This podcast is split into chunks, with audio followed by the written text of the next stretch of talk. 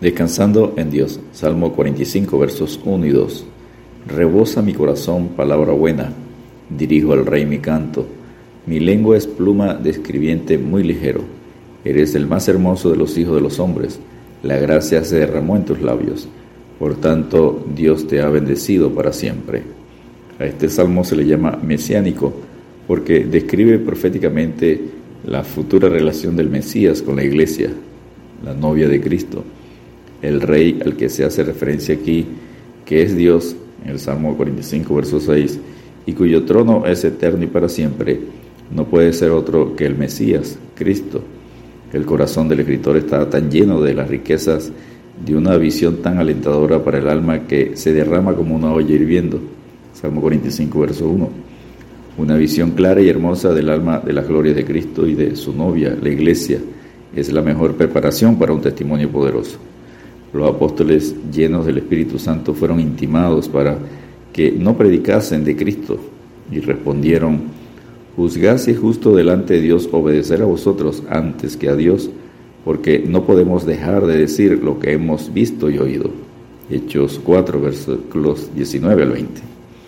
Número 1. Su hermosura. Eres el más hermoso de los hijos de los hombres, la gracia se derramó en tus labios. Salmo 45, verso 2. Él es señalado entre diez mil, en la tierra y en el cielo. Su boca es lo que es más dulce, por la gracia que ha sido derramada en sus labios. Jamás hombre alguno habló como este hombre. Él es el más hermoso de los hijos de los hombres, por cuanto Él es la imagen del Padre Celestial, Jesucristo, lleno de gracia y de verdad.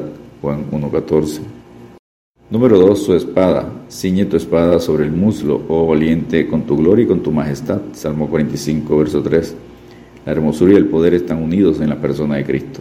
En sus labios la gracia, sobre su muslo una espada.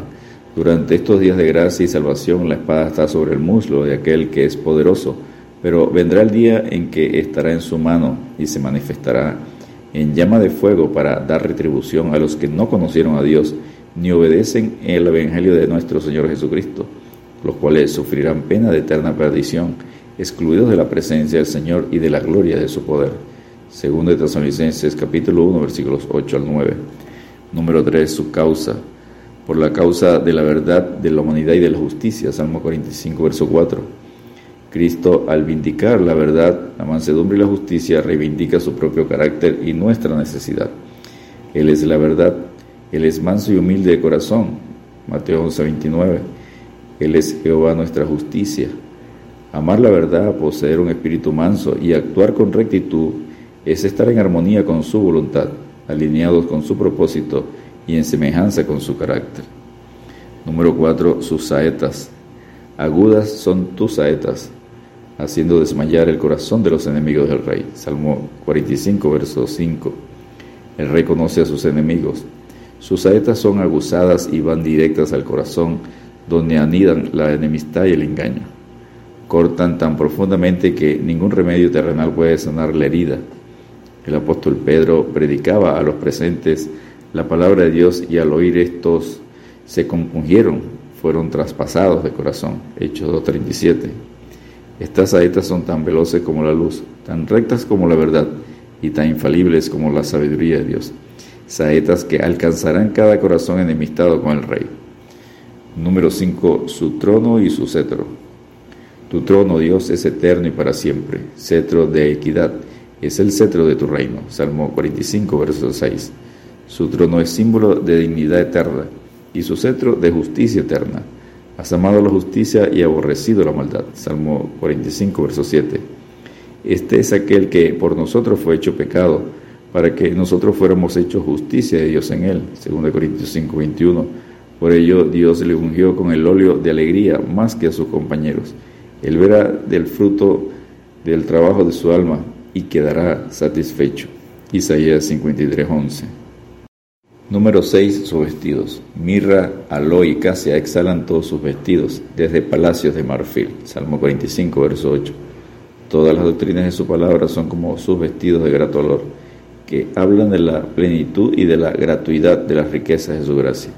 Porque para Dios somos grato olor de Cristo en los que se salvan y en los que se pierden a estos ciertamente olor de muerte para muerte, y a aquellos olor de vida para vida. Y para estas cosas, ¿quién es suficiente? Según de Corintios capítulo 2 versículos 15 al 16. Número 7. Su reina.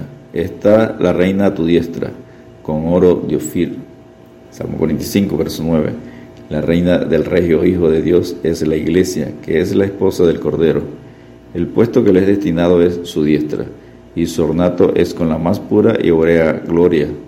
Cristo se presentará a sí mismo, una iglesia gloriosa, sin mancha, ni arruga, ni cosa semejante. Efesios 5, 27. Las bodas del Cordero se acercan, su novia debe estar preparada. Apocalipsis 19, versículos 7 y 8. Y número 8, su hija. Toda gloriosa entra la hija del rey en su morada. Salmo 45, verso 13. Esta novia es a la vez reina e hija. Él la llama hermana, esposa mía. Ella es hija por cuanto ha nacido de Dios. Es reina porque está con Cristo sentada en lugares celestiales, coronada de honra y de gloria. Efesios 1.3. En gran manera me gozaré en Jehová. Mi alma se alegrará en mi Dios porque me vistió con vestiduras de salvación, me rodeó de manto de justicia, como a novio me atavió y como a novia adornada con sus joyas. Isaías 61:10. ¿Has aceptado tú la invitación del rey y te has revestido del vestido de bodas que él ofrece? Mateo 22:11. Descansemos en Dios porque verás a Dios y serás corona de gloria en la mano de Jehová y diadema de de reino en la mano del Dios tuyo. Isaías 62.3. Dios te bendiga y te guarde.